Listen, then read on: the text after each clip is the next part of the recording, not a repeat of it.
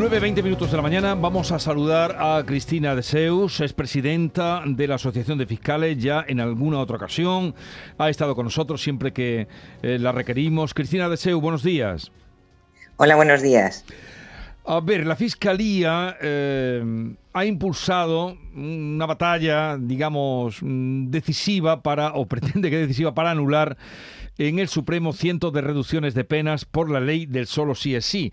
Y ha enviado una circular, eh, habrán recibido ustedes una circular del fiscal general del Estado que pretende frenar esta sangría de rebajas. ¿Qué nos puede decir? ¿Puede poner coto a, estas rebajas de penas? Eh, ¿Lo pueden hacer ustedes los fiscales? Bueno, vamos a ver. En primer lugar, yo creo que lo necesario es eh, pues indicar que las circulares son instrumentos o herramientas ordinarias que utilizamos los, los, fiscales, desde la Fiscalía General del Estado, pasando por la Junta de Fiscales de Sala, para interpretar nuevas normas, nuevos preceptos, eh, y especialmente si tienen bueno, cierta complejidad o van acompañados de cierta polémica jurídica. Con lo cual es normal que se adopte eh, pues, esa decisión de sacar adelante una circular interpretando el nuevo texto penal, ¿no? articulado.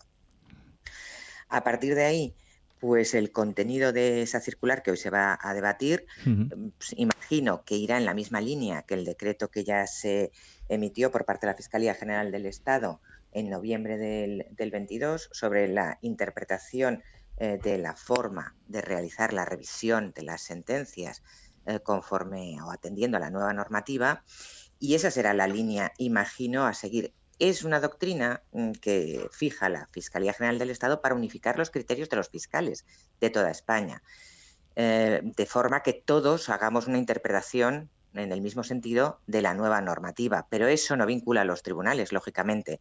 Los tribunales podrán atender o no esa doctrina eh, fundamentada de la Fiscalía General del Estado o hacer una interpretación diversa. Así que nos vinculará a los fiscales, pero no a los tribunales.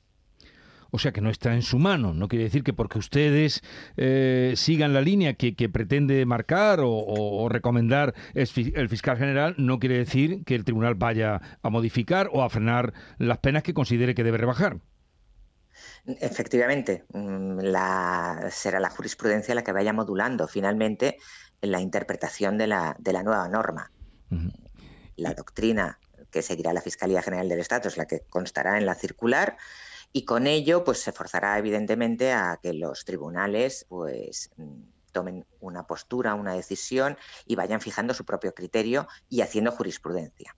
Pero no será determinante en el sentido de que desde la Fiscalía no se puede fijar a los tribunales una interpretación única. Eso son los tribunales, es la jurisprudencia la que fija finalmente la mm. interpretación. O sea que no, aunque sea muy buena la voluntad del fiscal general, no garantiza que no se vayan a, seguir, eh, no vayan a seguir o, rebajándose las penas o saliendo, como está pasando con algunos eh, presos que están por agresión sexual o delito sexual.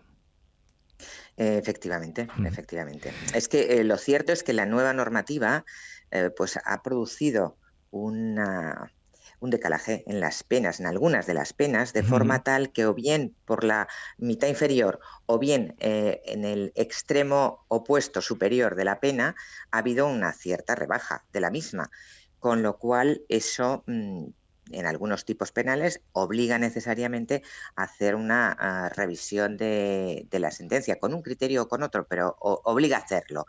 Posiblemente este efecto negativo o nefasto de la reforma, eh, no pretendido por el legislador, que no atendió, también es verdad, los informes de los técnicos, como el Consejo Fiscal, por ejemplo, que ya advertía de, estas, eh, de, de estos efectos negativos eh, de la pretendida reforma en aquel momento, pues mm, debieran de ser corregidos. De hecho, lo que no entiendo es que si ya en el Congreso se ha presentado una proposición de ley por el Grupo Parlamentario Socialista para reformar esa normativa, de forma que de cara a futuro, no, no, no, hacia atrás, pero sí de futuro, se resuelvan todos estos aspectos negativos de, de la reforma, no entiendo, digo, cómo nos está dando una prisa de la misma manera que se hizo, por ejemplo, pues para derogar el delito de sedición o para reformar el delito de malversación, que fue pues cuestión de, días, ¿eh? quizás no llegó ni a dos semanas.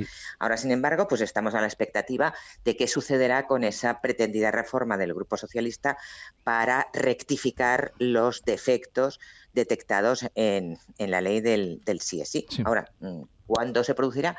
Pues no sé. Eso era lo que le iba a preguntar ahora. ¿Cuándo se va a producir? Ayer, ayer la mesa del Congreso acordó la tramitación urgente. Ayer. Bueno, pues ayer, pues vamos a ver si, si efectivamente los plazos son tan siendo así, ágiles o tan rápidos como, como lo fueron, pues ya digo, para derogar el delito de sedición o para mm, bueno modificar el delito de malversación. Eh, si fuera así, pues quizás. ¿Cuánto tiempo podría pasar? El plazo podrían ser semanas. Pero eso, eh, lo cierto es que mejorará la, regulación de futuro, pero lo que no va a evitar es lo que haya ocurrido desde la entrada en vigor de la ley orgánica 10 barra 2022, la de la, famosa ley del CSI. Bien, pues Porque esa será aplicable en ese en ese periodo ¿eh? de vigencia. Pues esperaremos esa. Retroactivo. Eh, pues esperaremos a ver qué pasa, porque el procedimiento lo tengo delante, además, que fue ayer cuando se acordó tramitarlo de urgencia.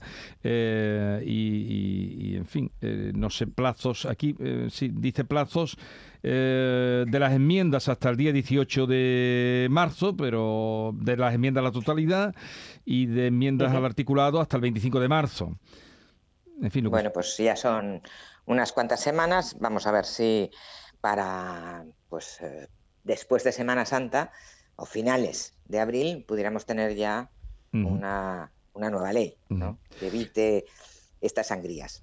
Eh, gracias, Cristina Deseu, presidenta de la Asociación de Fiscales, por estar con nosotros. Un saludo y buenos días. Adiós, buenos días. Gracias a ustedes.